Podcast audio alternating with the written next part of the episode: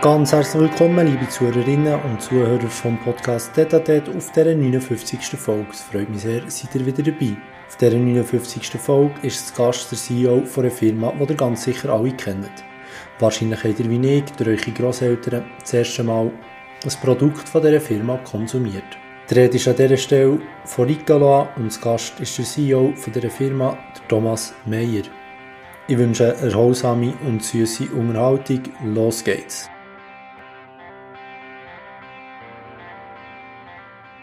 Ja, schön hier in Laufen zu sein. Merci vielmals für die Einladung. Ähm, ihr seid ja, glaube ich, in der Ferien. Gewesen. Ja. Wie, wie waren die Ferien? Gewesen? Super, danke vielmals. Schön sind Sie da. Willkommen in Laufen bei der Ricola. Ich hatte äh, zwei tolle Wochen in Portugal. Das war wunderbar. Danke.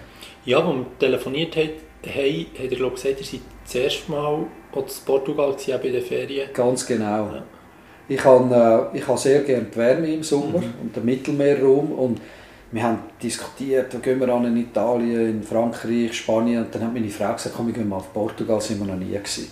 Und darum haben wir jetzt, äh, sind wir zwei Wochen in Algarve und das war wunderbar. Gewesen. Es ist, ist von der Landschaft, von den Menschen, vom Essen super gut. Das Einzige ist, das Meer war ein bisschen kalt. Gewesen. Ja. Aber sonst war wunderbar. Gewesen. Was habt ihr für Temperaturen gehabt? Normal Sommertemperaturen? Ja, man hat ja da einen Haufen äh, in den Medien gehört, wie, wie heiß das ist und äh, es ist gegangen. Also es ist irgendwas um 2, 3, 34 Grad gewesen, es ist immer ein Wind gegangen und äh, es ist tiptop gegangen. Auch die Waldbrände, wo, wo dann in der Presse sind, das ist weiter nördlich gewesen. Und dort, wo wir waren, alles tiptop. Ja, ja weil die Freundin und ich sind vom etwa 10 Tage in Italien in der Ferien Ja. im September. Und es war also immer noch sehr heiß. Ja. Also es war selten mal unter 30 Grad. Gewesen. Und ich habe schon gerne warm, aber wenn es eben so über 30 Grad ist und so, ist es mir ja schnell mal zu heiß. Darum, ja. Aber man, man, man, fing- man kommt irgendwie den Schlag und von dem her geht es. Ja, ich glaube, es ist immer Schlafen, wo, wo ein bisschen mühsam ist. Mir macht es am Tag auch nichts aus, aber wenn man dann in der Nacht nicht, wenn es nicht abkühlt, ist es, äh, ist es ein bisschen mühsam. Und die Klimaanlage laufen lassen ist auch keine Option. Und darum äh, da muss man einfach durch. Aber wir werden es gleich vermissen. Sie haben gesagt, heute ist der, der hat der Herbst angefangen und darum werden wir dann wieder wehmütig an die schönen warmen Tage zurückdenken. Definitiv, vor allem Ja. wenn es wieder, ja, wenn man irgendwie draussen noch Sport machen und es dann zu kühl ist und man Ja, wieder einen genau. Pullover braucht. Ja. Ihr habt in der Ferien glaube ich, auch gelesen, das eine oder andere Buch habt ihr auf LinkedIn gepostet. Ja. Ähm, was habt ihr alles gelesen? Was könnt ihr empfehlen? Ja, das ist, ich nehme immer viel zu viel mit, wo ich nachher wir die. Hälfte nicht lese. Meine Frau macht da immer Witz drüber. Ich habe, äh, ich habe vielleicht etwa acht Bücher eingepackt und gelesen habe ich drei, schlussendlich. Wirklich gelesen. Weil häufig fange ich auch an etwas lesen und merke dann nach zwei, drei Kapiteln, es zieht mir irgendwie den Arm nicht rein. Mhm. Und dann lege ich es häufig auf die Seite. Und wenn, wenn es dann nicht später irgendwann kommt, dann gehe ich nicht zurück. Ich habe ähm, ein Buch gelesen, das ich schon mal gelesen habe, das ich wieder gelesen habe und wie, wie wieder entdeckt habe. Das ist ja das, was ich gepostet Ja. habe. Das ist äh, ein, ein Buch von Professor Malik von der Uni St. Gallen, äh, wo er Gespräche führt mit dem Helmut Maucher, einem langjährigen CEO und Verwaltungsratspräsident äh, in Doppelfunktion und am Schluss nur noch Präsident von der Nestle, äh, wo leider vor ein paar Jahren verstorben ist. Und die haben über verantwortungsvolles Management geredet. Und ich habe irgendwie nicht den Drang gehabt, das wieder zu lesen und habe, äh, habe dann das mit, mit viel Freude wieder ähm, wiederentdeckt, das Buch. Weil ich finde, es hat einfach sehr viel so klassische, zeitlose Prinzipien drin, wo trotz vielen Diskussionen, die es heute gibt über Management und über was gute Führung ist und verantwortungsvolle Führung, wo, wo es einfach ein paar so klassische Ansätze gibt und, und das war für mich also ein eine Wiederentdeckung. gewesen. Das ist das, was mir am meisten Freude gemacht hat. Dann habe ich ähm, einen grossen Teil vom Archipel Gulag gelesen, um Solzhenitsyn, wo ich an der Kantonsschule mal, dort mal gefühlt habe müssen lesen ähm, aber, aber irgendwo jetzt auch mit, äh, das Buch hat mich total schockiert. Ja. Ähm, ich musste es ein paar Mal müssen weglegen und äh, das habe ich nicht fertig geschafft. Aber ich habe es zum grössten Teil gelesen. Und äh, ja, das sind also die zwei, die, die geblieben sind von, von denen, die ich gelesen habe. Mhm.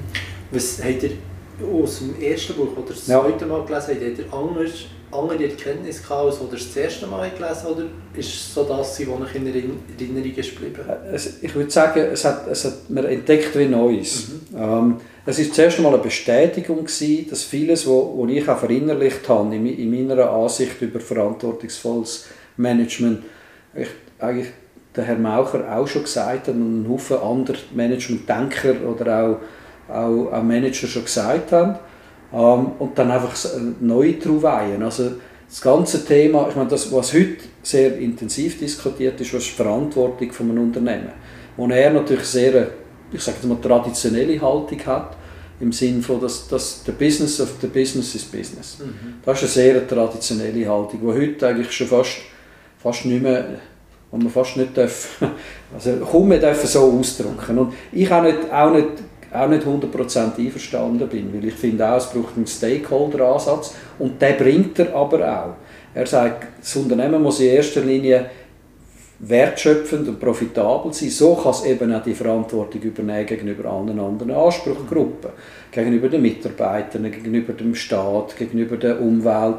Ähm, weil Gewinn ist nicht alles, aber ohne Gewinn ist alles nichts. Und das tut er sehr gut darlegen und ich habe es eigentlich nie so gelesen, als ich es früher gelesen habe. Ja. Dort habe ich einfach den Business of Business is Business mitgenommen.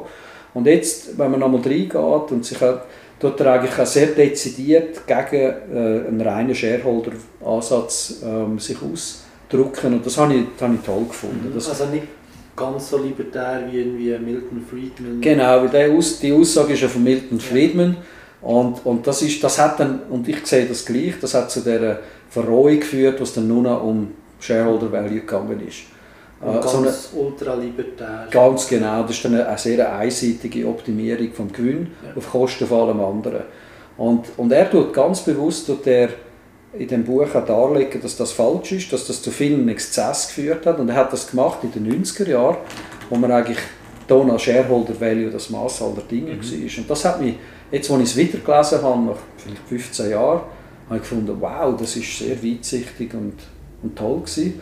Und der Professor Malik, wo, wo natürlich ein St. Galler Professor, der sagt, das ist ein St. Galler Managementmodell schon immer ein, ein Stakeholder-Ansatz gewesen, wo, wo natürlich dort auf der gleichen Linie war. Das war für mich eine, so eine Wiederentdeckung und ein, ein Aha. Gewesen. Mhm. Ah, das habe ich, habe ich toll gefunden. Genau, und das ist eigentlich ein, ein ehemaliger äh, CEO von Nestle, wo man immer vorwirft, dass sie nicht nachhaltig sind, was auch immer.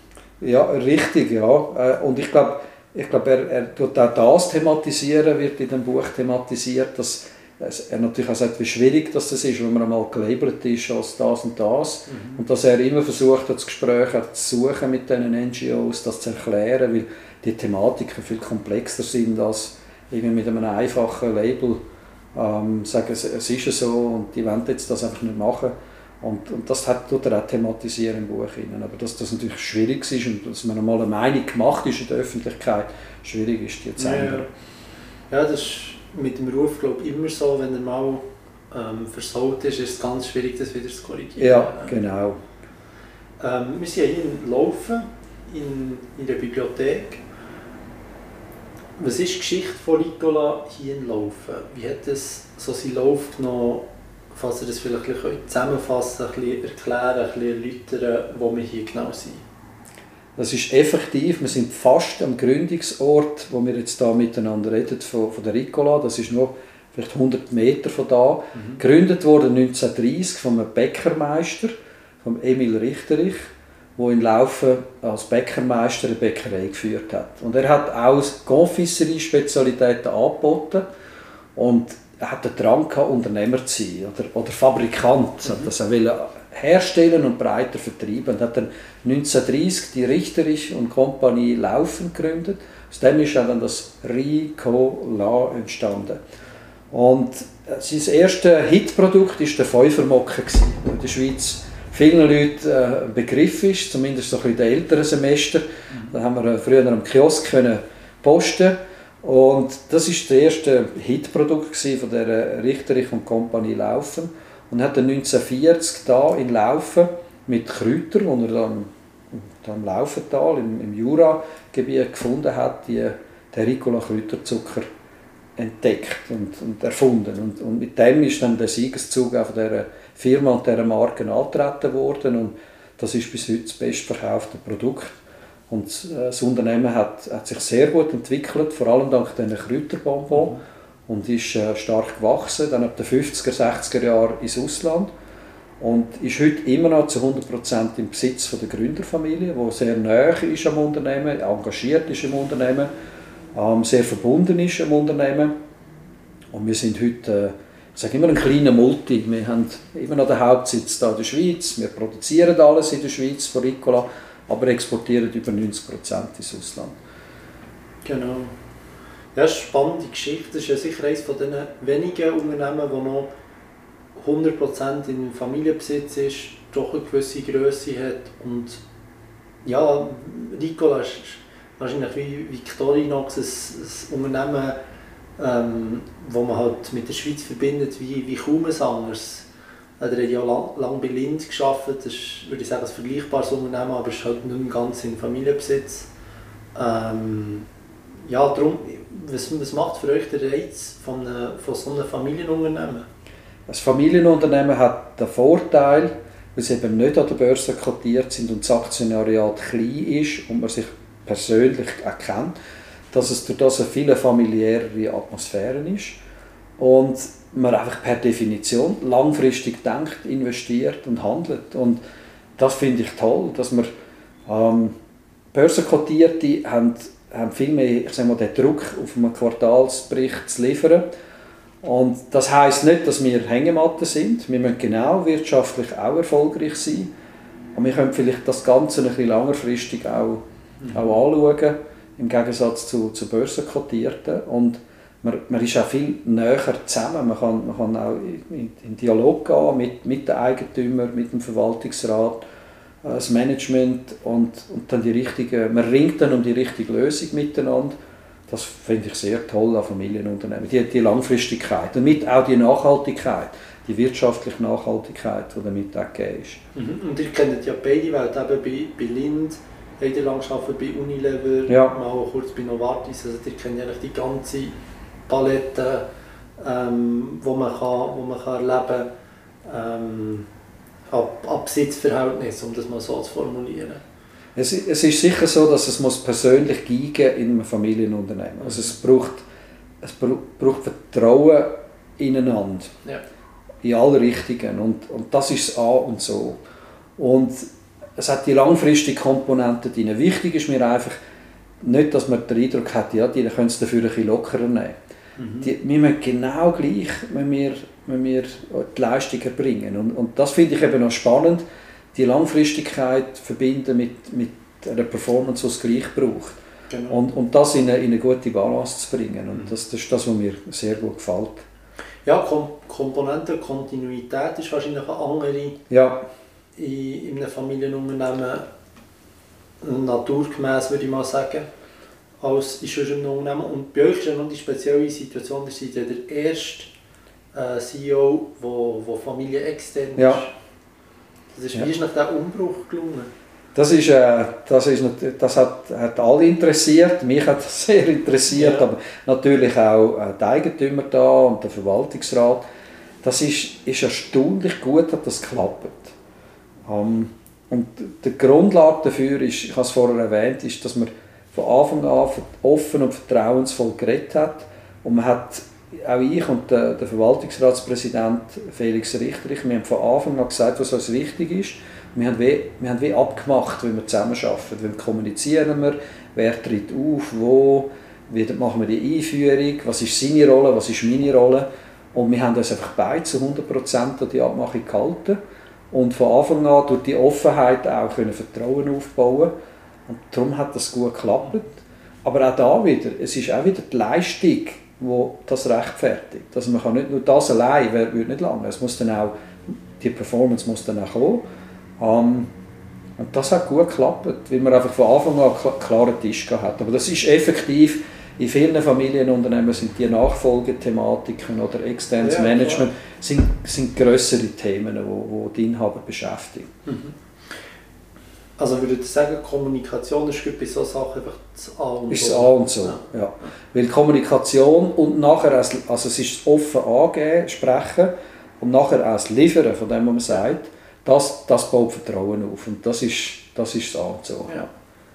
Also keine leeren Versprechungen, keine, keine Abmachungen, wo man sich nachher nicht daran hält. Ähm, es, ist, es ist das A sagen und nachher das A auch machen. Ja. Spannend. Wie ist noch, es war ja auch noch ein Wechsel, gewesen, der hat seit langem eben bei Lind, gewesen, der Kaffee und jetzt äh, Bonbons. Immer die feinen Sachen vom Leben. Genau, so ja. kann man so formulieren.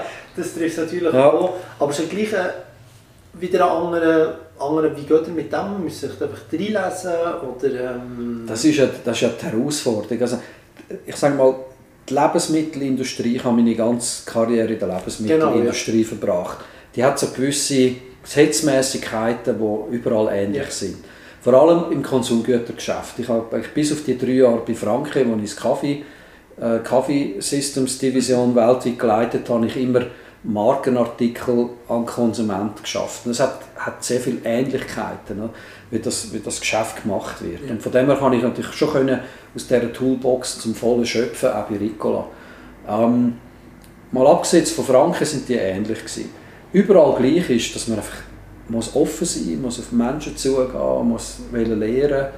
Äh, ich, ich glaube, dass ich sehr schnell lerne und mich schnell kann einschaffen in Themen. Und das hat äh, das ist da auch Ich habe das als eine tolle Herausforderung gefunden. Sagt man, ah, das kenne ich, das Problem habe ich schon ein paar Mal können lösen in, verschiedenen Arten, Funktionen. Das ist etwas ganz Neues. Zum Beispiel das, bei Ricola ist sicher das Thema Kräuter, Kräuteranbau, ähm, die Gratwanderung zwischen Heilmittel und Genussmittel. Ja. Das war jetzt etwas Neues bei Ricola. Und äh, das war einfach spannend, gewesen, mhm. sich in das einzuschaffen.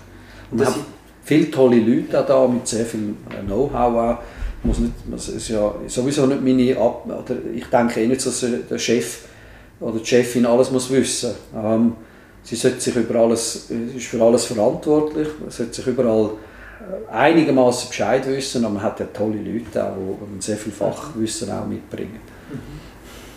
Und dann seid ihr ja, glaube ich, zum Start viel Bauern besuchen. Ja, genau um mal ein reinkommen, wie das Ganze mit den, mit den Kräutern funktioniert. Ja, mein, mein Großvater war Landwirt, mein Onkel, mein Cousin, der Bauer, immer noch dort, wo ich wohne in Bülach. Ähm, es war mir nicht ganz fremd, gewesen, obwohl die natürlich sagen, ich bin überhaupt kein Landwirt, ich bin weiter weg. Ähm, aber mich hat es einfach interessiert, wie, wie, wie die das machen. Und ich habe unglaublich aufgestellte, fröhliche, loyale, leidenschaftliche Partner vorgefunden, wo, wo die Kräuter angebaut, ähm, im Entlebuch, im Emmental. Im, ich war jetzt gerade im Wallis gewesen, die letzten zwei Tage und habe, habe dort wieder Bauern getroffen und bin völlig begeistert, äh, wie, mit wie viel Passion die, die Ricola-Kräuter anbauen und kultivieren. Und ich glaube, als Bauer Kräuter herstellen, ist einfach schon einmal sehr, das ist ja nicht so das klassische Bild, das man, Nein. Von, von einem Bauer hat. Ja, es, ist, es sind eher die Exoten unter den genau, Landwirten, ja. die das machen und, und darum sind sie vielleicht auch mit so viel Leidenschaft dabei. Ähm, der eine hat mir auch gesagt, oder es sei auch weniger so eine, eine Jagd auf Subventionen, yeah. ähm, weil es einfach etwas ist, wo, wo, wo gar nicht so im Zentrum steht, wie wenn man Milchwirtschaft betreibt oder irgendwelche Ackerbau mit, äh, mit, mit Herdöpfel oder Mais. Ähm, und es ist alles Bio-Knospenqualität. Das hat auch sehr hohe Anforderungen an, an den Anbau. Und das, müssen wirklich, das sind Leute, die sind, die sind Fan von dem. Sonst ja. würden sie das auch nicht machen. Ja. Ja. Bekommt, läuft das dann mit den Subventionen ähnlich wie sonst? Oder ist das ganz, ganz anders? Ja, ich glaube, es ist, es ist, es ist anders, weil, ja. weil, es, weil es so ein, ein Spezialgebiet genau. ist. Läuft es ein bisschen anders. Ähm, und es ist viel weniger subventioniert wie sagen wir, die klassische Landwirtschaft. Ja, ja. Und darum ist es auch wichtig, dass wir in der Zusammenarbeit mit unseren Partnerbauern, dass wir einfach äh, auch, auch auf Augenhöhe verhandeln und, und auch ein, gutes Einkommen, wo einen guten Lebensstandard ermöglicht, auch, sicherstellen. Das ist, auch eine Verantwortung, die wir dann haben, weil unser Interesse ist es ja, dass genug so motivierte Bäuerinnen und Bauern gibt, wo, wo die Kräuter anbauen in der Schweiz. Und die Nachfrage steigt natürlich immer mehr. Es ist nicht nur Ricola, wir sind immer noch der grösste Abnehmer von diesen Kräutern in der Schweiz. Aber ich sage mal, die zwei grossen Detailhändler nehmen da immer mehr ja. äh, Schweizer Alpenkräuter ab. Oder? Es geht dann in Tee rein, ähm, in, in, zum Beispiel die, es gibt viele so Kräutereistee jetzt auch, wo, man, äh, wo angeboten wird. Das, das, das Feld wächst ja. immer mehr. Darum ist es auch in unserem Interesse zu schauen, dass das gut gedeiht. Ja. Wir haben vorher schon ein bisschen über Zahlen geredet, die ja Familienunternehmen nicht muss publizieren muss. Mhm. Aber um das trotzdem ein bisschen, ein bisschen einzuordnen, ihr habt vorher die Zahl 90% zum Beispiel exportierte Bonbons ähm, angesprochen. Oder was mich zum Beispiel interessieren sind, wie viel vom Umsatz oder wie viel von Ricola sind Bonbons, wie viel ist zum Beispiel der Tee, wo mir noch etwas sagt, wie viel sind ganz andere Sachen, ähm, Vitaminbonbons habt ihr glaube ich nicht mehr. Mhm. Ähm, um die Sachen ein bisschen einzuordnen, um zu sehen, wie ist Ricola strukturiert, wie ja. ordnet man Ricola ein ähm, und das ein bisschen, ja, können, besser können, können mhm. einzuordnen. Es ist so, dass wir das Gros vom Umsatz, das heißt über 90% mit Kräuterbonbon ja. machen. Und die weltweit vertrieben, in fast 50 Länder, über 90% wird exportiert, alles in der Schweiz hergestellt. Und das der grösste Markt ist, ist die USA, wo mittlerweile äh, eine sehr beachtliche Größe angenommen hat und mit Abstand der grösste Markt als Einzelmarkt ist.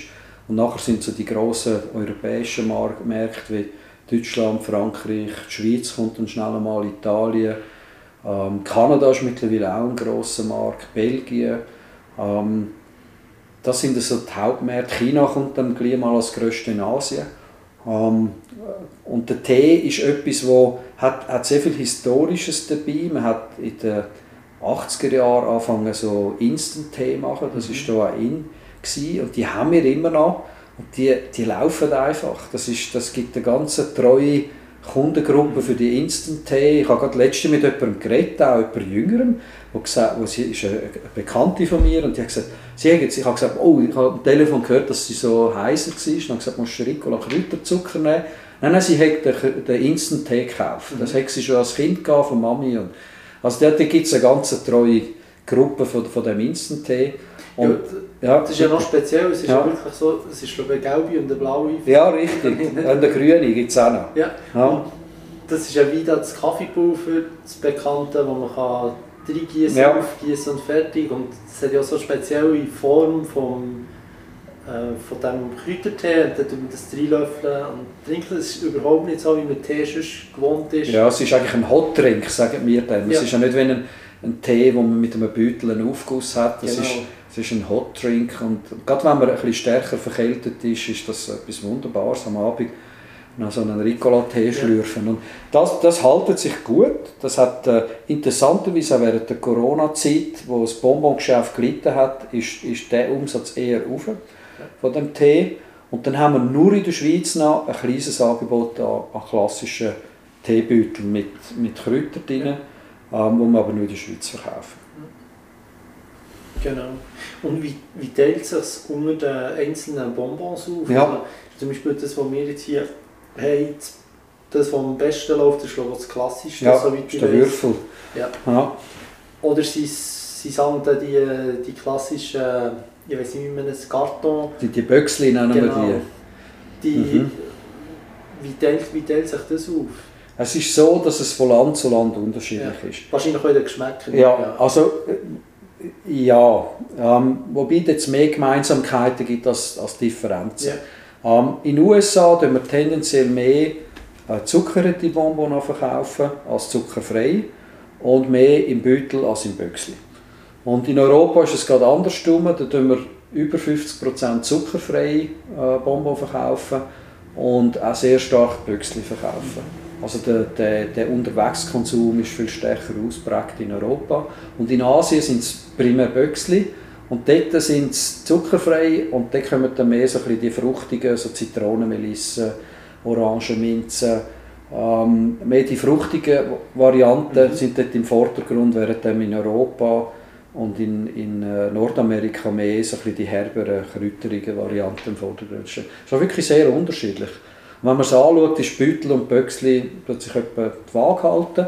Und die Originalrezeptur ist aber ist die stärkste Ähm, sowohl Zucker und zuckerfrei zusammen ist Nummer eins und dann Zitronenmelisse äh, ist Nummer zwei.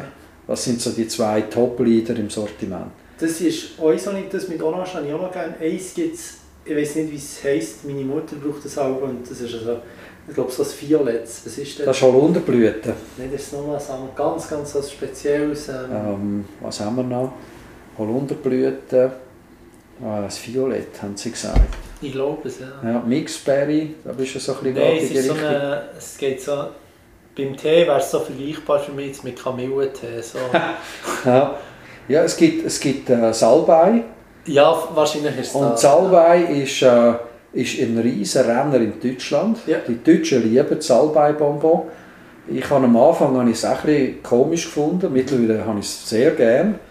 Das kann gut sein, dass Salbei ist. Salbei ist ja eine sehr bekannte Heilpflanze für genau. Entzündungen im, im Rachenraum und äh, ist in Deutschland sehr beliebt. Ja. ja, es muss das. Ja, es muss das. Es gibt es in der Schweiz auch, es ist ganz ein eigenartiger Geschmack. Ja. Mittlerweile habe ich das sehr gerne. Ja. Probiert ihr manchmal schon ganz neue Sachen aus oder euch überlegt, jetzt zum Beispiel das mit den Vitaminbonbons, was auch immer, ihr müsst ja immer darauf achten, zwischen dem zum einen dem, ich weiß nicht, wie man es formuliert, der Gesundheits, wenn man so leicht angeschlagen ist, ja. und zum anderen das reine Genussmittel. Ähm, Gibt es auch manchmal Überlegungen, die ihr machen, probieren wir doch mal noch das aus? Oder ist die Strategie schon primär, wir fokussieren uns voll auf Bonbons? Ähm, es, ist, es gibt einen Achsgeschmack ähm, und die, die tun wir eigentlich immer, tun wir immer wieder anschauen. Ja. es, es ist so, es ist eine Balance zwischen, geht man mehr die, ich sage mal, die stärker äh, auf, auf Rachen, Hals, genau. Erkältungs- Geschmacksrichtungen, die dann viel mit Eukalyptus, ja. höherem Mentholanteil, vielleicht Kräuteranteil erhöhen. Ähm, die, die, die, oder Honig, ähm, wo man einsetzt, die, die, die, die gibt es. Und auf der anderen Seite gibt es also die leichteren. Wir haben zum Beispiel nächstes äh, werden wir die Himbeermelisse mhm. ähm, einführen, die dann eher so ein Zitronenmelissenartig ist, wo dann auch so ein der Alltagsgenuss ist. Ja. Und da muss man immer wieder eine Balance finden und ein bisschen schauen, wo, der, wo der Markt auch angeht. Und sagt, jetzt können wir mal einen Impuls in die oder in die Richtung setzen. Das ist aber im Bonbonbereich. Ja. Und was wir natürlich uns schon überlegen, ist, wo, wo kann man Marken sonst auch noch anbieten. Ähm, gleichzeitig weiß ich aus dem Konsumgütergeschäft, dass man, man, immer, man immer einfacher findet, in, mit der Marke in einen anderen Bereich hineinzugehen, als es dann auch effektiv auch ist. Und, und darum, darum ist das, wenn wir das machen würden, wir haben es ja bei Tee gemacht oder mit, vielleicht auch in Zukunft mit anderen Sachen, sind dann das schon größere, schon größere Bewegungen ja. von, von, der, von der Firma. Ja. Ja. Aber das tut man, da macht man sich Gedanken darüber. Genau. Wie, wie beschäftigt mich das Thema begegnet mir immer wie mehr, dass man halt fast alles zuckerfrei machen will. Ja, ich kann das gut nachvollziehen, weil, weil Zucker hat, äh, hat so eine gewisse Reputation. Mhm. Und gleichzeitig weiß ich, dass ein Zuckerbonbon immer besser schmeckt als ein zuckerfreies. Auch wenn wir nahezu ankommen an, an Geschmack von einem Zuckerten.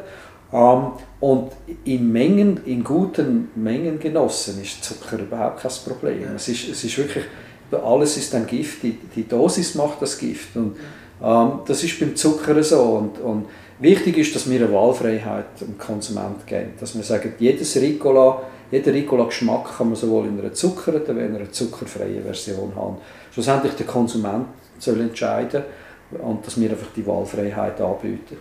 Ja, aber das ist auch etwas, was ich sehr stark feststelle, ist immer, oder mal praktisch immer, es kommt wirklich das Zuckerfreie gemäss mir wirklich nie an die, die Variante mit Zucker ja. dran Nicht ja. nur bei einem Bonbon, sei es das ähm, bei, bei irgendwelchem Gebäck, das mit Süßstoff ja. gebacken ist worden, was auch immer. Es schmeckt halt wie nicht gleich intensiv, ich glaube, so kann man es Ja, der Zucker hat einfach, es gibt ein ganz vollmundiges äh, Mundgefühl und, und das, das kann man kaum replizieren mit einem Zuckeraustauschstoff. Ähm, man kann aber fast nahezu daran ankommen, man kommt nicht daran an. Und, und ich glaube, das ist, ist auch ein bisschen Kunst. Ich finde, Ricola, wir, wir die immer wieder vergleichen und dann auch in Konsumententests das validieren.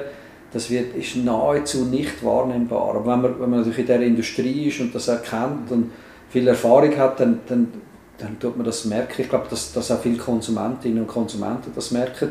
Wichtig ist eben Wahlfreiheit, dass, dass jeder kann entscheiden kann. Das ist so wie ein Musiker auch merkt, was halt und schon einer merkt. Ja, ganz genau. Ja. Oder ob, ob die Zeiten nicht ganz gestummen sind, ob genau. irgendwo etwas off ist oder nicht. Und es ist wirklich es ist eine Wissenschaft, das zuckerfreies Bonbon so herzustellen, dass es nahezu identisch mhm. ist. Auch mit, mit, wir haben zum Beispiel alle Süßstoffe umgestellt auf Stevia, bei den zuckerfreien. Und Stevia ist bekannt, dass es ein bisschen Off-Taste hat, also ein bisschen, ganz spürlich metallisch mhm. schmeckt. Ähm, und das, dass man das eben nicht mehr schmeckt, das ist, das ist dort, wo dann unsere Spezialisten zum Zug kommen, um sicherstellen, dass man, dass man nahezu Zuckern dann ankommt. Ja. Das nehmen wir an, ist eine Produktentwicklung? Oder? Das macht unsere Produktentwicklung und die haben, das, die haben einen super Job gemacht ähm, mit, mit diesen Stevia-Bomben. Ja. Die sind mittlerweile alle umgestellt in der Schweiz und äh, wir haben auch gesagt, das ist jetzt noch spannend, reagiert da, wird darauf reagiert und das haben, das haben unsere Kundinnen und Kunden haben das voll übernommen und das ist natürlich mit Stevia äh, ein guter Move gewesen, äh, weg von den sagen wir, künstlichen, klassisch künstlichen Süßstoffen zu zu einem natürlicheren Süßstoff. Ja. Zum, zum eure, eure Produkte an Mann zu bringen, an die Frau zu bringen, an die Kinder, ähm, müssen wir irgendwie einen Vertrieb haben, der das organisiert. Ja. Ähm, ihr habt von Amerika angesprochen. Wie, wie ist euch das Vertriebsnetz aufgegliedert? Mhm. Ähm, mit wem habt ihr da vor allem Kontakt? Ich an, dass sie in der Schweiz wahrscheinlich Go, Migro, ja. ähm, in Amerika ja, ihr müsst auch wieder das machen. Also das ist eine, ist eine ganz gute Frage. Es ist, es ist überall auch da wieder marktgerecht aufgezogen. Mhm. Ähm, dort, wo wir genug kritische Größe haben, machen wir es selber. Ja. Und dort in diesen knapp 50 Ländern, wo wir sind, haben wir äh, nahezu gegen 10 eigene Gesellschaften, die den Vertrieb machen. Und in den anderen arbeiten wir mit Distributoren zusammen, also ja. Vertriebspartner. Das ist schon mal eine Weichenstellung. Oder? Dann die zweite Weichenstellung ist im Land, rein, was sind unsere, unsere Retail-Detailhandelskunden. Und es ist so, dass wir in den, in den meisten Märkten, in, den, in allen grossen Detailhandelsketten verfügbar sind. In der Schweiz ist es Coop, ist es Migro, Denner, Volk, Manor und und und, wie sie alle heißen. Und in den USA findet sie Ricola überall, im Walmart, bei ja. Costco, bei Target. Um, ähm, und in den USA auch sehr stark in den Drugstores, also Walgreens und äh, äh, wie, wie, sie alle heißen, die, ähm, oder Boots in England zum Beispiel, das sind sehr wichtige Abnehmer äh, in diesen Märkten, wo es die Art, die Drogeriefachmärkte gibt. In Deutschland ist das DM, ist ein ganz grosser Kunde von uns, ähm, wo Ricola sehr gut vertreten ist. Und, und das ist eigentlich das Hauptabnehmernetz. Und dann auch in Europa und Asien das ganze Convenience-Impulsgeschäft ist sehr wichtig. Also Kiosk, die Valora in der Schweiz ist ein grosser Kunde von uns. Ähm, die Tankstellen Schöpko, Pronto, Migrolino. In Asien 7-Eleven, äh, Circle K, die, die grossen Convenience Stores. Und so ist es dann von Land zu Land unterschiedlich wie der Vertrieb aufgezogen wird. Zum Teil haben wir einen eigenen Außendienst, zum Teil macht das unser Partner. Dann gibt es Märkte, wo es gar nicht nötig ist, einen Außendienst zu haben. Und ich glaube, der komplexeste Markt ist die USA, einfach wegen der Größe ähm, und, und wegen der Vielfalt von verschiedenen Handelskanälen, die es gibt. Ähm, vielleicht auch noch wichtig, in, in Deutschland ist der Apothekerkanal sehr wichtig. Ja. Ähm, wo, wo das Apothekergeschäft in Europa generell wichtig, aber in Deutschland vor allem sehr wichtig. Also ist es überall ein bisschen unterschiedlich. Ja. Und bis zu welchem Grad ist eure, eure Tätigkeit als CEO eine Vertriebstätigkeit? Verkaufen muss man immer in meinem ja. Job.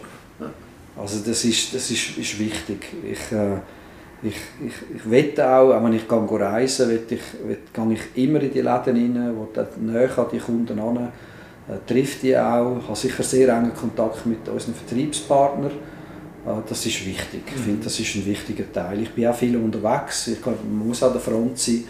Ähm, und, ja. und, näher an den eigenen Leuten und eben an den Kunden finde ich sehr wichtig. Mhm. Ich finde es selber immer faszinierend, wenn man eben an der Abkleidungstorte ist oder einfach x tausend Kilometer weg und dann geht man in so eine Laden rein und dann findet man da Cambly, findet man da Ricola. Das ist fantastisch, Lind. Das ist, genau, und ja. Ich höre von Bekannten sagen, du, ich bin jetzt gerade dort in China irgendwo im ja. äußersten Kaff und ich habe doch jetzt Ricola gesehen dort. Und das ist für mich ein riesen Aufsteller. Oder letztens hat ein Verwaltungsrat von uns gesagt, in Kanada, halb am Nordpol oben, hat es Ricola gehabt. Ich habe gesagt, das ist doch fantastisch. Das ist, das ist schon toll und das macht mich auch unglaublich stolz. All die Schweizer Marken, auch, auch als ich noch nicht bei Ricola war, habe ich mich auch darüber gefreut, Ricola zu sehen. Mhm. Einfach die, eben, Sie haben es gesagt, Kambli oder Lind und Sprüngli und Victorinox ist auch genau. überall. Also das, ist, das, das ist etwas, wo, wo wir Schweizer wirklich stolz sind. Ja, ich glaube schon ein, ein gewisses Heimatgefühl, ja, das genau. man dann, dann verspürt. Ja. Und auch, dass das möglich ist, oder? dass ein Familienunternehmen, das im Laufental, dass das, dass das möglich ist. Das ist, finde genau. ich, eine fantastische Leistung, die die über Jahrzehnte so aufgebaut wurde. Ja, und es ist eben dann nicht, es ist ein Unternehmen mit, ich glaube, wenn ich mich nicht täusche, gut 500 Mitarbeitern. Mhm. Und es ist ja nicht, dass man Nestle in Amerika trifft, ist glaube ich auch klar. Aber es ist halt irgendwie nicht vergleichbar, so eine klassische Marke, wo man Ricola mit der Schweiz verbindet. Ja. Ja. Wir haben natürlich eben die Vertriebspartner, die ich angesprochen habe, die langjährigen, die natürlich unsere Absatzhelfer sind in diesen Märkten. Also gerade Kanada, das ich vorher angesprochen habe, da arbeiten wir seit Jahrzehnten mit, mit einem Partner zusammen, der einfach sicherstellt, dass, dass eigentlich die gleichen Interessen dann auch und wenn ein verlängerter Arm ist von Ricola, ja. ähm, wo, wo sicherstellt, dass man dann breit äh, verfügbar ist. Und das ist, das ist toll, dass das so gut klappt. Ja, ja spannend.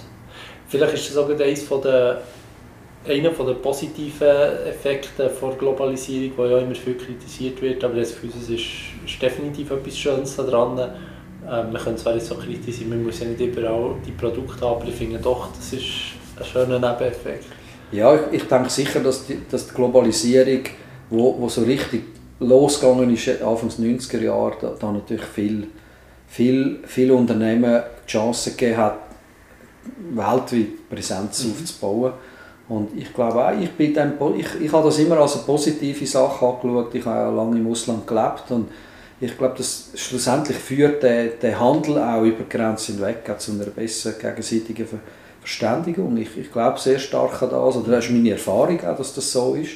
Und äh, ich finde, das ist sicher sehr, sehr positiv. Klar, es ist zu Recht gibt es jetzt Diskussionen, wie nachhaltig ist das und ähm, das sind Diskussionen, die müssen geführt werden im Grundsatz bin ich ein großer Freihandelsbefürworter, weil ich glaube, es führt zu einer besseren Verständigung mhm. von der Welt untereinander, wenn man miteinander Geschäfte tut. Ja. Jetzt vorher, oder wir haben im Gespräch schon ein paar Mal Nestle genannt. Ja. Ähm, was sind, was sind eure grössten Konkurrenten? Sind das die, die grossen wie eben Unilever, ähm, Nestle, Danone, was es noch gibt? Wir sind der Oder ja, wir sind, wir sind Gallier da im, im äh, ich, ich sage immer, wir sind westgalische Dorf da voll Laufen. Unser Hauptmitbewerber weltweit ist die Firma Mondelez. Ja. Das ist ein, ein riesiger Süßwaren- und Konsumgüterkonzern und die Marke Halls ähm, ist Teil von, von, von dem Mondelez-Konzern. Und der zweitgrößte Konkurrent ist, ist eine Marke, die heißt Wix. Ja. Und Wix gehört zu Procter Gamble. Ja. Also, wenn Sie sich vorstellen, Ricola, der kleine Schweizer, die da gegen Procter Gamble und Mondelez mittlerweile sehr erfolgreich ähm, tut, äh, im Wettbewerb stehen. Das sind unsere grossen Mitbewerber. Und dann interessant, in unserem Geschäft gibt es fast in jedem Land so einen, einen lokalen Star, ähm, wo, wo man nur in diesem Markt kennt. In Deutschland ist das zum Beispiel Emoikal, das ist eine Marke, die in Deutschland sehr erfolgreich ist und ein, ein formidabler Mitbewerber von uns. Mhm. Und äh, die gibt es überall ein bisschen. Die gibt es auch in Asien oder in den USA, gibt es so lokale Konkurrenten, aber die, sag mal, die, die globalen, die es überall ein bisschen gibt, sind, sind ist Halls, ist Wix und ist Ricola. Ja. Also Halls kenne ich irgendwie nicht. Ja. Ähm, und Wix kenne ich einfach aus, aus dieser Werbung. Ja, genau, das ist eine tolle Werbung. Mit, ich glaube, wenn, wenn die, wenn man da mit Wix Vaporub, genau. oder? Genau, ja. Wo man in der Nacht da gut kann schlafen und am nächsten und die hat natürlich, die, Wix kommt mehr aus dem Erkältungsbereich raus und hat dann einfach noch Bonbon mhm. angeboten. Die gibt es auch in der Schweiz, das ist so eine blaue Schachtel mit einem Eisbär drauf, ähm, wo sehr stark über, über hohen Mentholanteil läuft. Also ja. nicht mit Kräutern, sondern mit Menthol. Und Halls ist weltweit die grösste ähm, Houston Bonbon-Marke. Und äh, ist, ist eine englische Marke ursprünglich und ist heute im Besitz von Mondelez. Ähm, auch stark mit Menthol operierend. Ja. Das ist zum Beispiel in Europa, findet man die in Osteuropa. In Spanien sind sie sehr stark, dann neben den USA, in Brasilien, Indien, im asiatischen Raum. Ähm, und meistens sind so Stangen, sind so Stangen mit 19 Bonbons drin. Und ähm, kennt man aber weniger jetzt bei uns in der Schweiz oder in den umliegenden Ländern. In Italien ein bisschen auch. Und die sind einfach viel weniger spezialisiert auf, auf eben Genussmittel, sondern stark auf, äh, ja, auf, die, auf die... Mehr funktional genau, als Ricola. Ricola bringt, ich finde, eine gute Balance zwischen Heil- und Genussmitteln an. Und die sind ein bisschen stärker im, im Bereich von Husten, Halsbonbon ähm, als, als Ricola. Das ist so, mhm. ja wir, im Thema, Thema Globalisierung, Nachhaltigkeit sind wir darauf gekommen, bezüglich Zucker. Und dort vorher angesprochen, die Entwicklung des Zucker. Mhm. Vielleicht könnt ihr dazu noch mal etwas, etwas sagen, wie das, wie das abläuft, ähm, wie das aussieht, das ja. ganze Thema Zucker. Ich habe ja vorher erwähnt, dass, dass Kräuter all äh, Knospenqualität sind. Mhm. Und uns ist es schon seit Jahrzehnten ein Anliegen, dass wir natürliche und nachhaltige Rohstoffe einsetzen. Und das ist natürlich mit Zucker, also ein Hauptrohstoff, den wir verarbeiten, Diskussion aufgekommen, ja, wie gehen wir denn mit dem um? Und es ist, es ist schwierig, vor allem in der Schweiz, wenn wir, wenn es geht, Schweizer Rohstoffe einsetzen.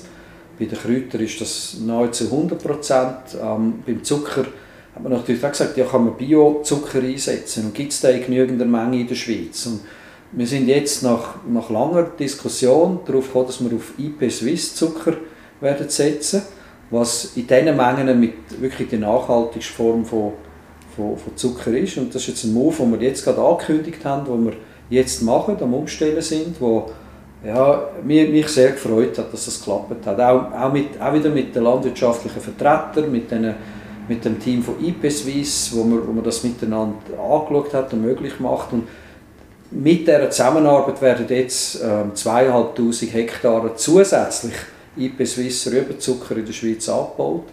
Einfach um, um das in Verhältnis zu setzen, das sind 1400 Fußballfelder zusätzlich, wo jetzt noch nicht gibt, IP Swiss Rübenzucker in der Schweiz, wo, wo eine, tolle, eine tolle Sache ist, äh, wo, wo Tricola jetzt machen und, und so tut man es eigentlich bei allen Rohstoffen jetzt anschauen, können wir können wir von konventionellen in mehr nachhaltigere Rohstoffe gehen. Ähm, es muss natürlich auch wirtschaftlich den Sinn machen, muss auch verkraftbar sein für uns. Und äh, das ist ein, ein toller Move, den wir jetzt gerade gemacht haben. Was ist, ähm, was ist so die Summe an Zucker, die ihr braucht pro, pro Ein Haufen. Ja. Sehr viel. Sehr viel. Ich, ich, ich, ich, eben, wir, geben, wir sind bei den, Dat bei den Zahlen ja. oder Daten, die sie sehr diskret, aber es, ist, es, ist, es sind grosse Mengen. Wir stellen fast 8 Milliarden Bonbons her, hier in Laufen, ja. jedes Jahr. Und das sind, das sind schon gewaltige Mengen. Ja. Das, sind, ja, das kann man sich fast nicht vorstellen. Ja, also pro Minute gehen da über 30'000 Bonbons gehen da durch, das, ist, das sind, sind sehr grosse Mengen. Da machen wir mit Essen fast nicht Nein, nein, nein. Also ich sage immer, wenn, äh, mit 8 Milliarden ist, ist, mir, ist eine gute Zahl und, und eben, wir, wir, wir haben eine sehr gute Entwicklung auch. Äh, das sind grosse Mengen. Ja. ja, das ist fast eigentlich die ganze Weltbevölkerung mit. Einmal mit einem Bonbon, genau. Das ist echt noch eine schöne Vorstellung. Ja, genau. Ähm, was sind neben Zucker die Hauptrohstoffe, also die ihr ver verwendet? Die Kräuter nehme ich sicher auch ein grosser Teil, wahrscheinlich auch Wasser irgendwo? Ja, Wasser wird gebraucht natürlich in der, in der Kultivierung der Rohstoffe. Mhm. Das haben wir ja, wir haben jetzt das Tolle an diesen ganzen ähm, Nachhaltigkeitsbestrebung ist, dass man das auch viel, viel wissenschaftlicher messen und anschauen. Und wir wissen heute ganz genau, wie viel Wasser wird braucht, auch in der Kultivierung von Rüben, von dem Kräuteranbau. Das sind natürlich dort wird viel Wasser gebraucht und wir brauchen auch viel Wasser in der Herstellung. Und wir haben, wir haben sechs Bereiche in, dem Nachhaltigkeitsmanagement, wo wir uns darin fokussieren. Einer davon ist, den Wasserbrauch zu reduzieren. Das ist ein, ein großer Hebel, zum, zum einen Beitrag leisten an, an eine, an eine ja, ich sag mal, bessere Zukunft und einen, einen, einen schonenden Umgang mit Ressourcen. Ich glaube, gerade Wasser wird, ist einer von diesen Rohstoffen, wird knapp werden. Oder? Der, der ist irgendwie so selbstverständlich, gerade für uns Schweizerinnen und Schweizer. Aber das ist, äh, das ist etwas, wo wir, wo wir müssen, ja, irgendwie Sorge geben dazu. Mhm. Und Wasser ist ein grosses Thema, ja. ja. Aber da sind viele, viele Anstrengungen, die laufen. Man muss zuerst mal messen, wie viel wird eigentlich verbraucht und wo wird es verbraucht, dass man überhaupt das managen kann. Und ich glaube, da haben wir, haben wir jetzt sehr viel Fortschritt gemacht mit, äh, mit auch den GRI-Standards. Es gibt da die Science-Based Target Initiative, einen Haufen, einen Haufen Sachen, die laufen im Bereich Nachhaltigkeit, und ich aber und ich auch rein betriebswirtschaftlich es gut finde. Ich meine, wenn man, wenn man weniger Ressourcen einsetzt, ja. ist, das, ist das ja positiv. Es ist positiv für die Umwelt, aber auch positiv für das Geschäft. Und ich glaube, dort passiert viel. Ja. Wie wird das, das Bonbon hergestellt? Ja, das ist, äh, das ist eine spannende Sache. Ich durfte selber mal dürfen Bonbon kochen. Es ist, man muss sich das vorstellen, das ist ein, ein, ein amorpher Körper, wie ein Stück Glas, wo, wo erstellt wird. Und wie Glas auch, muss man das erhitzen, eine Masse erhitzen, die nachher abgekühlt wird. Und, mhm. ähm, das ist, am Anfang ist das ein Kochprozess, wo man effektiv Zucker oder Masse also mit Kräutern, mit Aromen, kochen. Mhm.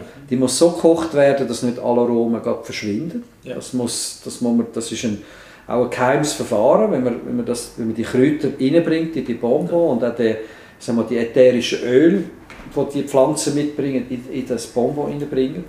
Und, und nachher wird eine Masse hergestellt, die mit 160 Grad rauskommt aus, ähm, auf, auf die Anlage, also aus der Kochanlage. Und nachher gibt es, ähm, das haben Sie vielleicht schon gesehen, gibt es so eine, mit die zuerst so gewalzt auf einer, auf einer Platte, wo sie ausgelegt wird und nachher verengt und dann gibt es am Schluss wie eine Schlange. Ja. Und die Schlange, die wird nachher entweder gekackt, wie beim Kräuterzucker, oder prägt, oder, was nachher ein Bonbon vorgibt, mit dem, mit dem klassischen Ricola eher drauf, und nachher muss das abgekühlt werden. Also kommt das irgendwie mit ähm, 140, 160 Grad raus, Schluss abgekühlt ähm, und, und so wird das hergestellt. Ich glaube, wo die, wo die grosse Leistung drin ist, ähm, ist vor allem, wenn man das geschmacklich so anbringt, wie es Ricola ist, einzigartig gut und dass man vor allem über die, die Kräuterkraft auch reinpacken in das Bonbon ja. rein, ohne dass das alles verdampft und verschwindet. Ja, das ist wirklich der Geschmack am Schluss im, ja, im Bonbon. Genau. Und, und auch die, die guten Wirkstoffe so extrahiert werden aus der Pflanze, dass die nachher ein Bonbon dass die Dinge sind. Mhm. Der hat einen Shop in Paris, ich weiß nicht, ob es den noch gibt. Ja, der kommt jetzt wieder im Herbst. Der kommt ja. Sind da noch weitere geplant oder ist das... Wir haben hier in Laufen jetzt auch einen aufgetan. Ja. Ähm, das ist für uns Lernen am Experiment. Ja. Weil, weil ich habe ich hab natürlich lange bei Lind und Sprüngli geschafft und gesehen, genau. wie, wie die Läden eine unglaublich gute Wirkung haben auf, auf das Geschäft ähm, es aber nicht einfach ist, so einen Laden mal anzubringen, dass er auch in sich ein Businessmodell ist, wo, wo man kann, äh, skalieren und etwas kann damit machen kann. Und wir haben mal gesagt, lass uns das mal probieren und lernen. Der Laden in Paris ist, ist super gelaufen, den haben wir aber ganz bewusst nur saisonal ähm, gemietet. Das ist interessant, wie im Sommer ist das ein Magnum Glasse Laden. Und, und wir teilen das quasi die Miete aufteilen, weil sie sagen, im Winter verkaufe ich kein Magnum und wir verkaufen weniger Ricola. So werden wir ihn jetzt wieder übernehmen ähm, im Herbst und dann lassen wir den bis Ende März, Anfang April laufen und dann geht Magnum wieder rein. Und das ist einfach eine unglaublich gute äh, PR-Gelegenheit, äh, und dass man die Marken erleben kann, dass man, äh, man kann mal die Kräuter sehen, man kann daran schmecken, man kann das Bonbon probieren. Wir haben, wir haben einen Tee gemacht im, im Laden in Paris.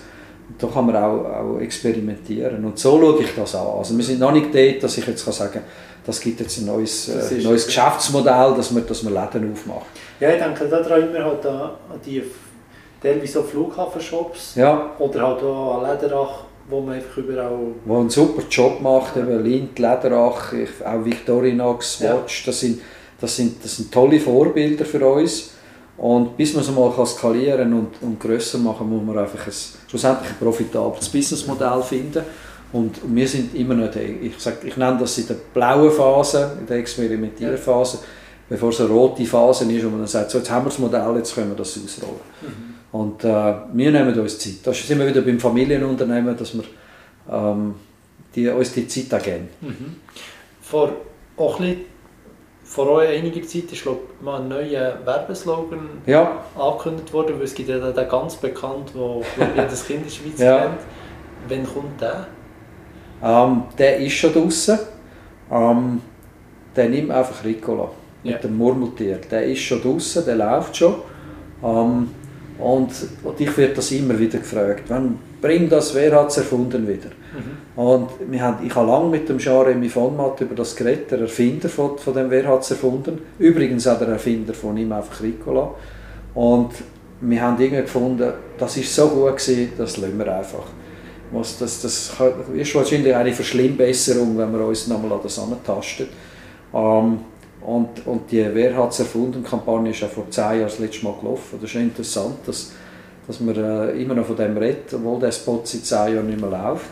Und was natürlich heute, heute ist es eine viel fragmentiertere Medienlandschaft. Also, man hat vor 10, 20 Jahren noch einen Fernseher anstellen voll aufdrüllen mit, mit diesen mit den Spots und dann hat das die ganze Schweiz gesehen. Und heute, heute geht man viel stärker auch über YouTube, über Instagram, soziale Medien und unter das ist es ein eine fragmentiertere Verteilung von der Botschaft. Und, und heute heisst es einfach, nimm einfach ein Ricola. Mhm.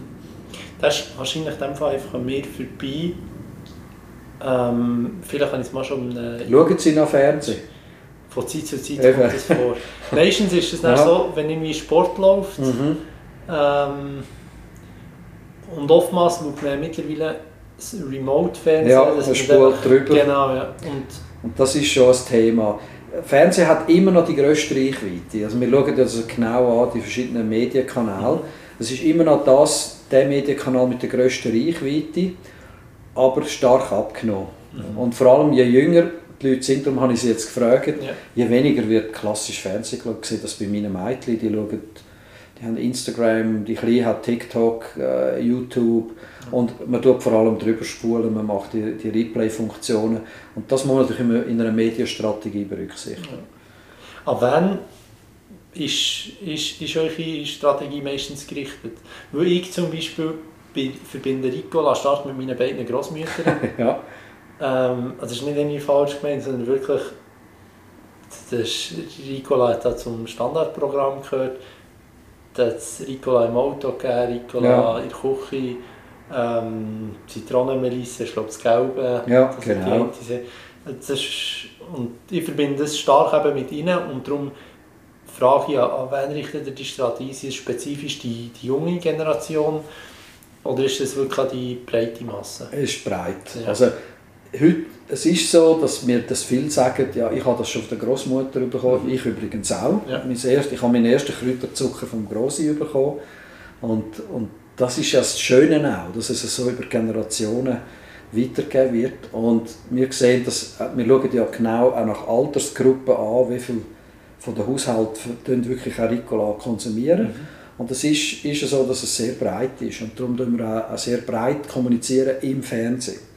Ähm, wenn es aber in die sozialen Medien geht, tut man viel mehr auch sehr enge oder spezifischere Zielgruppen definieren. Und dort ist es tendenziell jünger, tendenziell urbaner, tendenziell Leute, die, die sagen, ich will etwas Gutes tun für mich. Also dass das ganze Wellbeing-Gedanke wichtig ist, Nachhaltigkeit, Natürlichkeit wichtig ist. Dort geht man dann mehr maßgeschneidert vor und der Fernseher ist eigentlich die grosse Kanone, die wo dann sehr breit geht. Oder wir unterstützen zum Beispiel den Nils Hintermann, unterstützen, einen Schweizer Abfahrer ja. ähm, im Skisport. Und der hat einen gelben Helm und einen Ricola-Helm. Und, und das ist einfach breit. Eben Volksmarke, Volkssport, Skifahren, das passt dort tiptop. Ja. Aber es ist nicht... Also gut, die Leute, die am meisten Ricola konsumieren, sind ältere oder habe ich das, nehme ich das falsch wahr? Es ist so, dass wir jetzt... Wir, Kinder sind für uns keine Zielgruppe. Ja.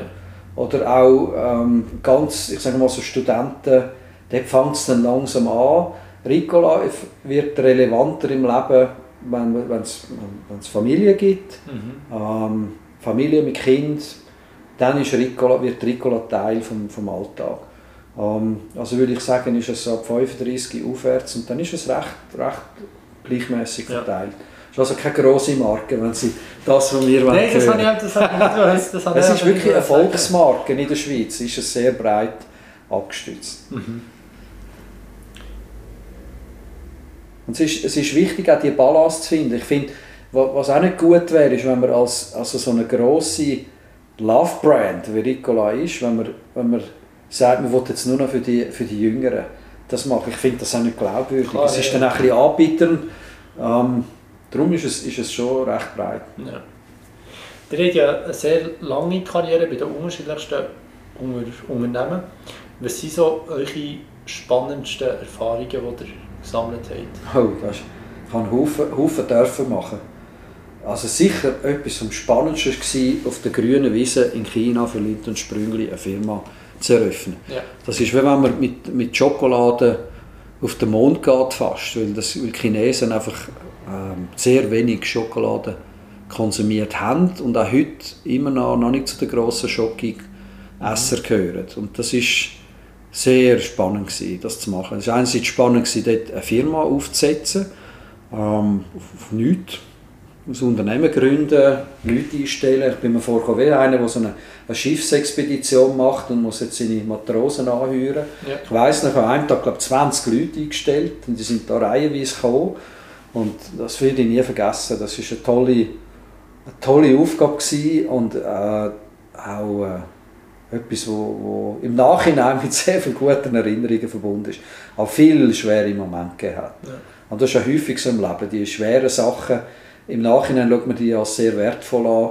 Wenn man im Moment drinsteckt, sagt man, oh mein Gott. Und, aber das ist sicher eine sehr äh, grosse Herausforderung, sehr ja. prägende. Und da gibt es viel, viele weitere. Ähm, ich glaube, was, was auch ist, ähm, was, was ich auch sehr spannend gefunden habe, ist, die Corona-Phase jetzt bei Ricola durchzumachen. Das war sehr anspruchsvoll. Ich bin neu reingekommen ähm, in ein gut laufendes Geschäft und weniger als ein Jahr in, mein, in mein, meine Zeit bei Ricola ist das Geschäft gross unter Druck gekommen. Und das ist auch eine grosse Herausforderung. Im Nachhinein muss ich sagen, eine tolle Chance auch für mich und das Management-Team, um näher, näher an die Leute oder Prozesse und Themen heranzukommen. Ähm, und das, hat, das haben wir da alle miteinander toll können meistern. Ja. Das ist auch, das ist auch äh, eine grosse Herausforderung. Und dann habe ich noch ganz viele weitere Sachen. Habt ihr während dieser Zeit in China dort gelebt? Ja, ich habe, ich habe für Lind und Sprüngli habe ich fast zehn Jahre im Ausland gelebt und ich bin selber mit der Familie zweieinhalb Jahre in Shanghai gewesen. Und nachher äh, habe ich, habe ich Verantwortung für ganz Asien auch gehabt und China und die Familie ist dann zurück auf Hongkong. Da bin ich immer ein bisschen hin und her. Ähm, ja, das, das sind wir in Shanghai selber, ich habe dort gelebt und dort jeden Tag mit, mit der U-Bahn da ganz viele Leute ins Büro und äh, das Büro müssen finden und all das ist wirklich wirklich Start-up Wie habt ihr das erlebt? Also mit der chinesischen Kultur? Das ist so spannend. Also einerseits die Chinesen sind so lebensfroh, ja. tolle Leute und unglaublich unternehmerisch. Also die sind irgendwie einfach schon von Natur aus unternehmerisch. Und wenn man dort das Problem hat, dann sagt einer, ja, ich habe eine Lösung und der kommt effektiv am nächsten Morgen mit einem Muster und einem, mit der Offerte. Ja. Also unglaublich schnell, unternehmerisch und gleichzeitig so viel Missverständnis, so viele Sachen, man meint, man hätte es so abgemacht und dann ist es aber ganz anders und ähm, da hat es viele Frustmomente gegeben und, und, irgendwann hat man dann gemerkt, okay, man kann das System auch mitspielen, man kann durch das auch alles sehr flexibel halten. Man muss nicht immer, in der Schweiz ist ja sehr stark man, man macht etwas ab und dann gilt das. Ja. Und dort macht man das, aber am nächsten Tag ist es dann schon wieder anders, weil sich irgendetwas verändert hat und dann muss man das sich halt auch zunutze machen. Das ist sicher... Äh, aber was ich, was ich in Erinnerung habe, ist unglaublich fröhliche, lebensfrohe Menschen. Ich habe auch heute noch mit vielen noch, noch Kontakt. Ähm, trotz dieser grossen sagen wir, kulturellen Differenz oder auch sprachlichen Unterschied. Ganz tolle Leute. Und, äh, Darum stört mich das heute auch ein bisschen, wenn man alles immer, alles mit, alles immer politisch muss schwarz-weiß anschauen, weil schlussendlich geht es um Menschen und ich, ich habe also neben ein paar negative, mehrheitlich sehr positive Erfahrungen gemacht. Ja, das ist schön. Ja. Ähm, vielleicht so langsam zum Abschluss. Ja. Was würdet ihr sagen, ist eure grösste Qualität, jetzt nicht nur auf das Geschäft bezogen, vielleicht auch privat, als Mensch ähm, ganz allgemein? Oder was ist das für dich eine der wichtigsten Qualitäten? Ich glaube, dass ich extrem gut kann inspirieren und motivieren Das habe ich irgendwie schon im Militär gemerkt, dass, dass ich das kann. Mhm. Und äh, das hat mir, macht mir Spaß Und ich glaube, die Leute, die mit mir zusammen arbeiten, die sagen alle, es ist super, mit dir zu arbeiten. Ich fordere viel, aber ich will das positiv und motivierend und let's go and do it. Das ist mir ganz wichtig so eine, so eine ja, einfach ein, ein motivierendes Umfeld zu kreieren. Mhm. Das ist schon fast ein amerikanisch. Ja, aber Part mit schweizerischer ich sage mal, Bescheidenheit und Gründlichkeit. Ich nehme mich selber nicht so wichtig. Ähm, ich habe mein Ego sehr gut im Griff. Und ich glaube, das ist etwas, wo vielleicht die Amerikaner ein bisschen anders sind als wir Schweizer. Ja, das ist ein guter Schluss. Super, danke vielmals. Danke fürs Gespräch. Das war es mit der 59. Folge vom Podcast Detadet und Thomas Meyer. Ich hoffe, ihr habt die Folge gleich spannend gefunden wie ich. Wenn euch der Podcast gefällt, würde es mich freuen, wenn ihr den Podcast auf Spotify oder auf Apple Podcasts eine 5-Sterne-Bewertung würdet. Das hilft dem Podcast zu wachsen. Die Webseite von Nicola findet ihr in den Show Notes verlinkt. An dieser Stelle wünsche ich ein gutes 2024. Macht's gut. Ciao zusammen und bis zum nächsten Mal, wie es heißt, Podcast Detatet.